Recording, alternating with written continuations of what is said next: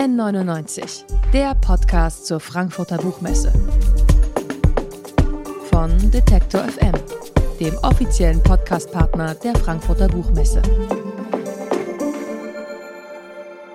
Herzlich willkommen bei N99. Das ist der offizielle Podcast zur Frankfurter Buchmesse von Detektor FM. Schön, dass ihr hier seid. Ja, Detektor FM auf der Frankfurter Buchmesse. Heute kann man auch schon als äh, normale Besucherin hierher kommen, ohne Business-Termine. Also kommt direkt hier an unseren Stand G59 Halle 4. Hört uns auch im Livestream zu zwischen 15 und 19 Uhr jeden Tag von der Buchmesse auf detektor.fm und alle Interviews könnt ihr dann eben auch im Podcast nochmal nachhören. Gestern haben wir hier schon viel über Utopien gesprochen, meist aber in Form von Sachbüchern. Zum Beispiel hat die Wirtschaftspublizistin Ulrike Herrmann erzählt, wie sie sich die Wirtschaft in der Klimakrise vorstellt. Jetzt aber wollen wir mit einer Romanautorin über Utopien sprechen, nämlich mit Theresia Enzensberger. Ich freue mich sehr, dass du hier bist. Ich freue mich auch. Vielen Dank. Dein neuer Roman heißt Auf See und dreht sich um eine künstliche, hochtechnologisierte Insel, ähm, hier will ein Tech-Unternehmer die perfekte Gesellschaft voller Wissen und Fortschritt aufbauen. Aber inzwischen lebt er nur noch mit einigen MitstreiterInnen und seiner Tochter dort. Und gerade die wird ziemlich misstrauisch und stellt dann das komplette System in Frage. Was stand dann am Anfang deines Buches? War es vielleicht die Idee einer utopischen Insel? Waren es eigene Prepper-Fantasien? Neben Corona und Kriegen vielleicht auch Angst vor der Zukunft? Also ich habe die Idee zu dem Buch schon viel länger gehabt, also von irgendwie so ungefähr vor fünf Jahren oder so. Und vor fünf Jahren sah die Welt noch ganz anders aus. Nein, aber wirklich hat man das Gefühl, dass es jetzt sich zugespitzt hat. Also zumindest auch die Ängste und die Art und Weise, wie Leute sich fühlen ähm, im Weltgeschehen. Und genau am Anfang stand tatsächlich, äh, das klingt immer so blöd, aber ich habe einen Artikel gelesen über so Prepper im Silicon Valley, die irgendwie sehr viel Geld da rein kippen, ähm, sich auf den Weltuntergang vorzubereiten. Und ich fand, ich fand es auch deshalb interessant, weil natürlich hört man so eine Art, ähm, also diese, diese wilden Fantasien über die Zukunft hört man eigentlich überall, aber das sind natürlich Leute, die sehr viel Mittel haben und Einfluss und Macht, um das dann auch umzusetzen. Und deswegen hat mich das interessiert. Du hattest ja tatsächlich auch so eine ganz konkrete ähm, ja, Inspiration für die Seestadt. Es gibt das Seasteading Institute. Kannst du vielleicht noch mal erklären, äh, was es damit auf sich hat? Ja, also das ist ein Institut, das ähm, schon einige Zeit her von Peter nicht von Peter Thiel gegründet, sondern von Peter Thiel finanziert wurde und von Patrick Friedman gegründet wurde, der, ähm, der Enkel von Milton Friedman. Da klingelt's. Ja, genau. Also das ist eine, eine lange Linie von Marktradikalen in der Familie anscheinend. Ähm, und äh, genau, die haben sich eben ausgedacht, die wollen künstliche Inseln bauen, jetzt nicht in die Ostsee, das ist in meinem Buch ist es ja in der Ostsee, sondern die wollen das dann, also zum Beispiel hatten die ein Memorandum of Understanding mit Französisch-Polynesien und ähm, da gab es dann auch so eine Konferenz, wo sie erklärt haben, was sie da machen wollen. Die äh, kolonialistischen Untertöne äh, waren sehr ähm, erschreckend, wurden aber von denen nicht weiter bemerkt, glaube ich. Ähm, Genau, mittlerweile haben die sich so ein bisschen verlegt auf andere Dinge, zum Beispiel pri private Städte, in denen der Staat dann als Dienstleister gilt, solche Sachen. Also sozusagen, das ist nicht mehr ganz so trendy im Silicon Valley, das mit dem Seasteading, aber es gab es auf jeden Fall eine Zeit lang. Und diese Seestadt, ich fand das auch sehr faszinierend, wie du die beschrieben hast. Irgendwie besteht die ja aus so Waben und auch dafür hattest du tatsächlich ein ganz reales Vorbild, oder? Ja, lustig. Ähm, da bin ich noch gar nie drauf angesprochen worden. Aber es gibt ähm, einen Architekten, der heißt Patrick Schumacher, der kommt aus der Sahadid-Schule äh, ursprünglich und der bezeichnet sich selber als neoliberalen ähm, Architekten. Und dessen Idee ist es, dass man algorithmisch bauen soll, was immer das heißt. Also der, der hat dann so Formen, die von Algorithmen ausgestoßen werden. Und deswegen habe ich mich daran ein bisschen orientiert. Ich habe mir aber auch vorgestellt, dass die Seestadt, also in dem Moment, wo wir sie kennenlernen, ist sie schon zehn Jahre alt. Und ich habe mir auch vorgestellt, vorgestellt, dass die sozusagen so einmal so, so ganz weiß glänzend, vielleicht so ein bisschen Apple-mäßig war und dann so äh, in dem Moment, in dem die Handlung einsetzt, irgendwie schon so mit Moos überwachsen und Algen und ähm, bisschen heruntergekommen ist. So vom Feeling, wie wenn wir durch 60er Jahre Innenstädte laufen und man sich vorstellt, da waren teilweise Wunder, also wahnsinnig, weiß nicht, progressive ArchitektInnen am Werk. Aber heute finden wir vieles nicht mehr ganz so charmant wie damals vielleicht. Hast du dir das eigentlich auch mal aufgemalt? Wie ja. das aussehen könnte? Ja, also ich habe auf jeden Fall so einen Plan, ähm, so eine Art Grundriss gezeichnet. Ähm, ich bin jetzt keine begabte Architekturzeichnerin, aber ich hatte und ich hatte so eine Art Moodboard, wo ich dann auch, weil ich eben immer mit Waben gearbeitet habe und mit ähm, so Bienen war genau und dann habe ich eben so mir auch solche Sachen ausgedruckt und vergrößert, um mir vorzustellen, wie das dann als Oberfläche aussehen würde oder so. Du hast ja auch Filmwissenschaften studiert, deswegen habe ich mich gefragt, ob du dir das so bildlich vorgestellt hast und dann vielleicht auch schon dachtest, na, da könnte man auch guten Film draus machen. Würdest du dich darüber freuen, wenn das passieren würde? Ja, natürlich. freut sich, freut sich natürlich, freuen sich AutorInnen immer sehr über sowas. Aber ähm, ja, also ich habe tatsächlich, glaube ich, aus dem Film vielleicht eher ähm, so eine bestimmte Art von äh, Interesse für bestimmte Plot-Versatzstücke und damit zu spielen, als jetzt die visuelle ähm, Ader. Da, die haben mir nämlich meine Filmprofessoren immer abgesprochen, die haben immer gesagt, du denkst so literarisch. Insofern, insofern glaube ich. Aha. ja, also ein wichtiger Moment für die Tochter Yada in deinem Buch ist der, als sie entdeckt, dass auch äh, das System, in dem sie lebt, eigentlich nur auf Ausbeutung aufbaut. Du hast ja eben auch das Thema Kolonialismus schon angesprochen. Es gibt ja dieses Mitarbeiterinnen-Schiff, ähm, das hinter der eigentlichen Insel herschwimmt. Und das erinnert tatsächlich auch sofort an die Zeitmaschine von H.G. Wells. Wie sehr war denn auch Science-Fiction-Literatur eine Inspirationsquelle für dein Buch? Also auf jeden Fall, also ich liebe Science Fiction und ich lese es gerne. Ich finde intelligente Science Fiction Romane ganz toll. Ich habe das selb, also das Buch selber nicht so sehr als klassischen Science Fiction Roman gedacht, weil ich immer gedacht habe, es geht ja eigentlich um Leute, die so viel über die Zukunft nachdenken, aber unsere Gegenwart formen wollen. Also ähm, habe ich ein bisschen auch mit, dem, mit den verschiedenen Zeitebenen so, Ebenen so spielen wollen. Aber natürlich gibt es ähm, bestimmte Motive. Also zum Beispiel, Jada wächst ja so isoliert auf in einem super reglementierten Tagesablauf. Und ähm, es gibt, also das ist so ein bisschen aus Science Fiction gibt es immer das Element von so der junge Fighter oder der, die, der junge Prinz, also jemand, der sehr ausgebildet wird innerhalb dieser Welt und dann rausgeschickt wird als Stellvertreter dieser Welt oder des mhm. Königshauses oder so. Das sind ja, das ist eben so eigentlich so eins von diesen Science-Fiction-Bildern, die ich praktisch übernommen habe oder, oder genau, die ich da eingebaut habe. Ja, vieles hast du eben schon angesprochen, irgendwie klingt ja auch in unserer heutigen Welt irgendwie schon an. Also vieles wundert einen gar nicht so sehr. Zum Beispiel, dass Yada eben keine Ahnung, jeden Tag ähm, meditiert, meditieren muss und so weiter. Also das erinnert tatsächlich an so einen ja, neoliberalen Leistungsgedanken durch und durch, aber so ganz konkret, politisch wisst ihr ja gar nicht. Ne? Also Politik spielt auch gar nicht, gar keine Rolle. Also spielen natürlich eine Rolle, aber es gibt jetzt keine PolitikerInnen, die auftreten zum Beispiel. Ja, also ähm, es geht in dem Buch ganz viel um Außerstaatlichkeit und um Menschen, die sich von dem Staat lossagen wollen und in, oder die der Staat im Stich lässt. Und insofern macht es Sinn, dass in beiden ähm, Handlungssträngen, also in dem einen Handlungsstrang geht es ja um praktisch um eine autarke Insel, die außerhalb der Staatlichkeit äh, stattfindet. Eine, äh, lernt man dann später eine Sonderwirtschaftszone. Ähm, und äh, da, da findet der Staat praktisch natürlich nicht statt und dann die andere, der andere Handlungsstrang ist es ein äh, wahnsinnig neoliberalisierte Stadtregierung, die sich so zurückgezogen hat, dass sie eigentlich auch nicht in Erscheinung tritt. Wobei man in der, auf der Seestadt ja sagen könnte, da herrscht irgendwie vielleicht so ein neoliberal grüner Zeitgeist. Als du es geschrieben hast, da hatten wir noch keine äh, FDP-grüne Bundesregierung. Das war vielleicht eine, eine Vorahnung. Also ja, tatsächlich habe ich überlegt, also weil ich eben so viel über diese liber marktradikalen, libertären Ideologien nachgedacht habe und dann landet man natürlich im, im Silicon Valley, die reden ja immer davon, dass sie die Welt verbessern wollen und natürlich reden die auch ganz viel von Nachhaltigkeitssachen, also Greenwashing ist, ist eine Riesensache da.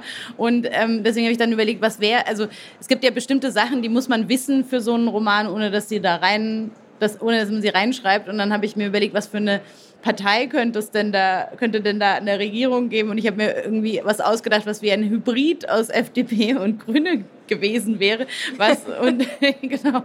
Und das fühlt sich ja jetzt auch so ein bisschen so an, als würde das gerade real stattfinden. Ähm, ja, eben hast du schon mal kurz über Science Fiction gesprochen. Du hast aber in einigen Interviews auch als Genre-Inspiration den Schauerroman genannt. Kannst du noch mal erklären, also wie hängen diese zwei Genres irgendwie zusammen oder warum der Schauerroman? Warum? Mhm.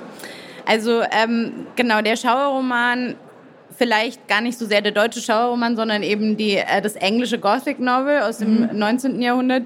Und es gibt Mary so Shelley und Mary so weiter. Shelley, genau. Und ähm, Mary Shelley hat übrigens ganz tollen Roman geschrieben, der heißt ähm, The Last Man. Und da geht es um eine postapokalyptische Welt nach einer Pandemie, wo alle gestorben sind. Und sie, und sie ist sozusagen, ja, da gibt es noch diesen einen Mann, der da rumläuft.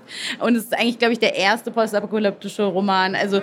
solche, solche Sachen haben eine Rolle gespielt. Okay. Und dann habe ich eben, dann gibt es eine, gibt es in den, im 19. Jahrhundert auch so eine Hochkonjunktur von so ähm, Weltuntergangssekten und Leuten, die ganz viel über den Weltuntergang sprechen. Und äh, meinem Buch ist ein äh, Gedicht von Lord Byron vorangestellt, das heißt Darkness und da geht es auch um den Weltuntergang. Und es gab dieses Jahr, wo es niemals ähm, Sommer geworden ist, in, wo, es im Wind, wo es im Sommer geschneit hat, weil es einen Vulkanausbruch gab, 1816. Genau. Und davon habe ich so Elemente genommen und auch eingebaut. Also es gibt zum Beispiel auch eine Szene am Genfer See in meinem Buch, wo ähm, die sich die Geschichten ausdenken, so wie damals Mary Shelley, ähm, Percy Shelley und Lord Byron in dieser Villa Diodati am Genfer See waren. Also da gibt es heute so ein bisschen so Easter Eggs. Ich glaube, es ist auch nicht so wichtig, dass man darüber nachdenkt, wenn man das liest. Aber wenn man sucht, dann kann man so Sachen finden. Ja, apropos Weltuntergang, ist der Weltuntergang nicht sowieso eine Frage der Perspektive?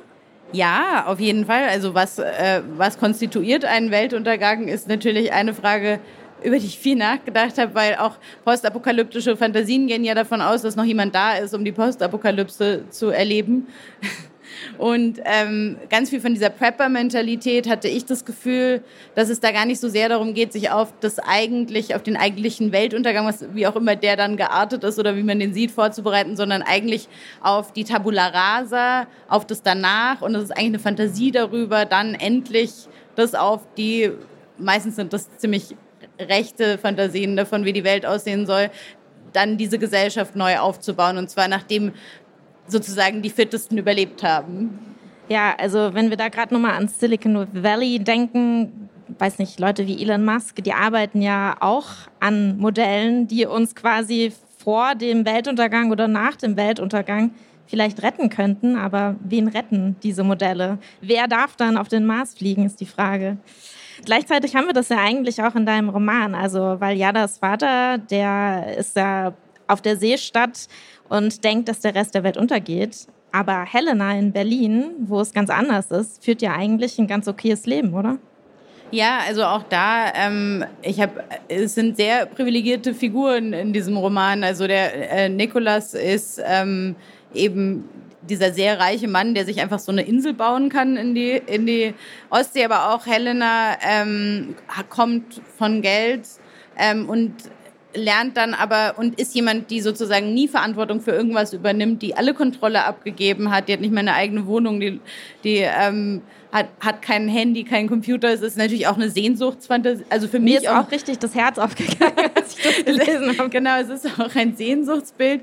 Ähm, und auf der anderen Seite hat sie dann eben bekommt sie Probleme in dem Moment, in dem sie jemanden kennenlernt, also Sophie, ähm, der ihr was bedeutet und der in diesem System eben nicht einfach so über allem schweben kann, sondern die ähm, lebt trotz aller ihrer Bemühungen ähm, zu arbeiten und und so im Auto und mit ihrer Tochter. Und da, und da ähm, wird Helena sozusagen zum ersten Mal gezwungen, eine Art von Verantwortung zu übernehmen.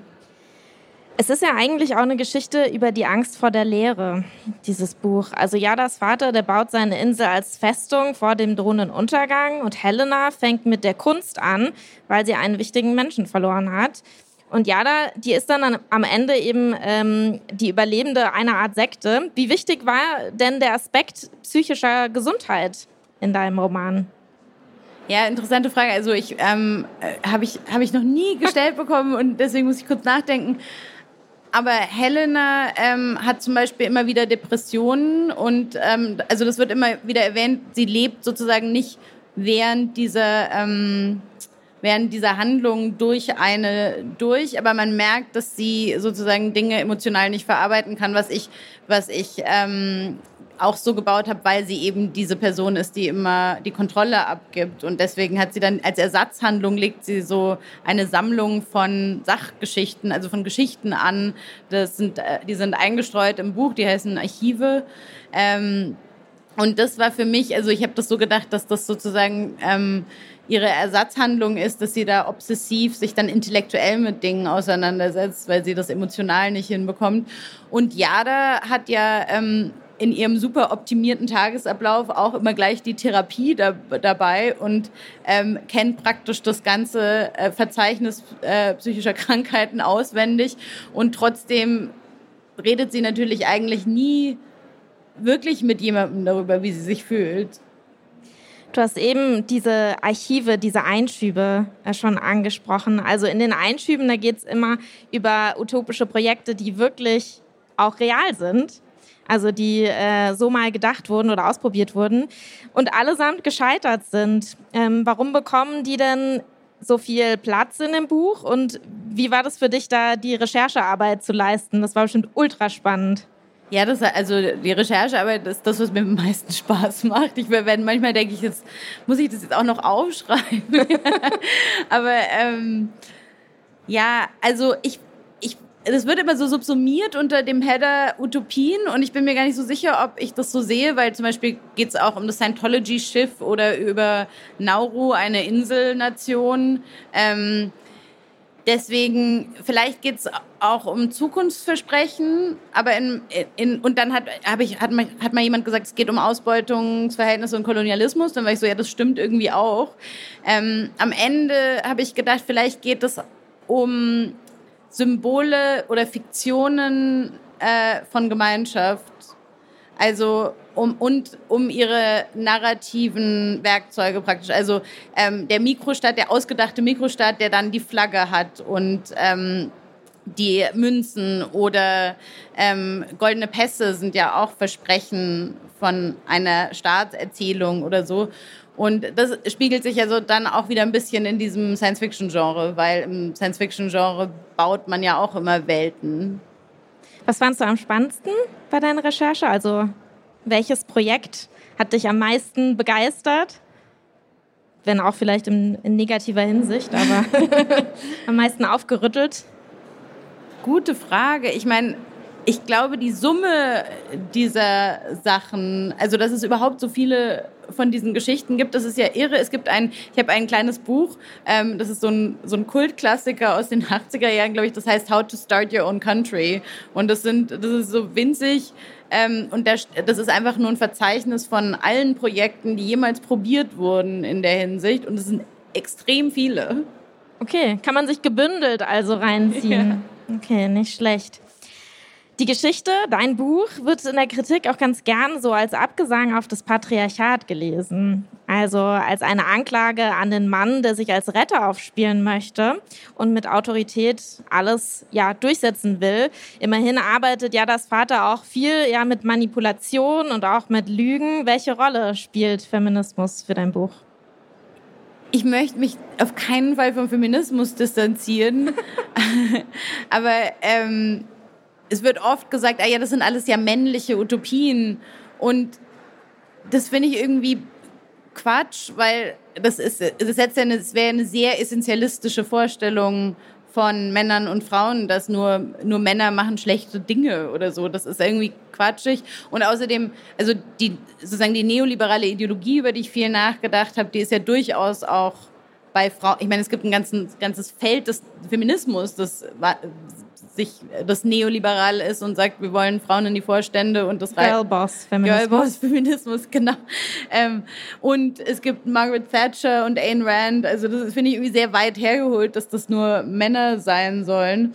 Aber was natürlich feministisch ist an dem Buch, ist, dass ich äh, keine Lust hatte, so viel darüber nachzudenken, was geht in diesem narzisstischen Mann vor und wie und wieso ist der so böse und warum macht er diese Dinge oder so, sondern ich habe halt ähm, Lust gehabt, eher über die anderen Figuren, die damit irgendwie zu tun haben und die darunter leiden, mich mit deren Innenleben zu beschäftigen. Und tatsächlich ist auch Nikolas praktisch die ganze erste Hälfte des Buches einfach so eine Leerstelle. Also der kommt kaum vor, der wird kaum, bei, der wird nicht beim Namen genannt, der hat keine Charakteristika. Man lernt ihn eigentlich erst in der Mitte des Buches richtig kennen.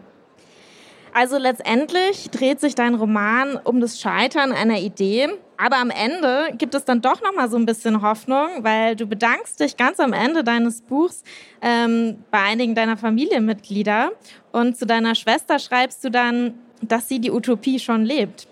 Da ist natürlich die Frage, glaubst du vielleicht doch an Utopien? Und was macht deine Schwester? Meine Schwester hat einen Bauernhof in Norwegen und die würde das auch weit von sich weisen, diese Vorstellung, dass sie irgendwie die Utopie lebt oder so.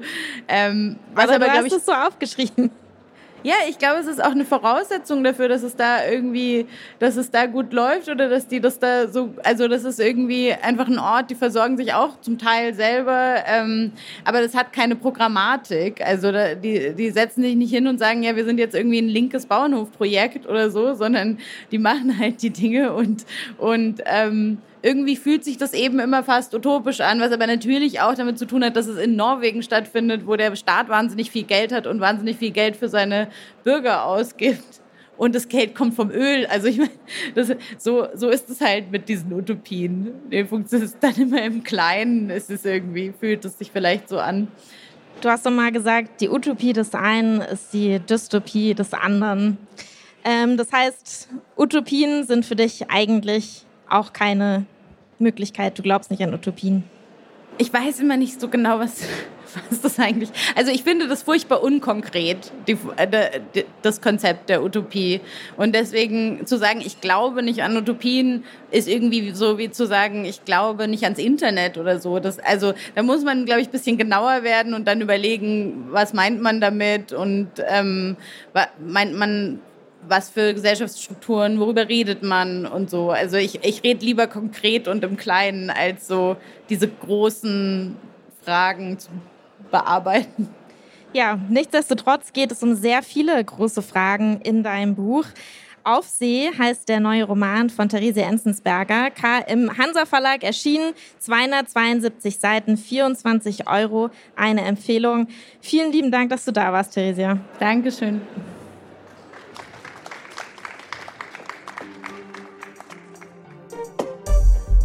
N99, der Podcast zur Frankfurter Buchmesse. Von Detektor FM, dem offiziellen Podcastpartner der Frankfurter Buchmesse.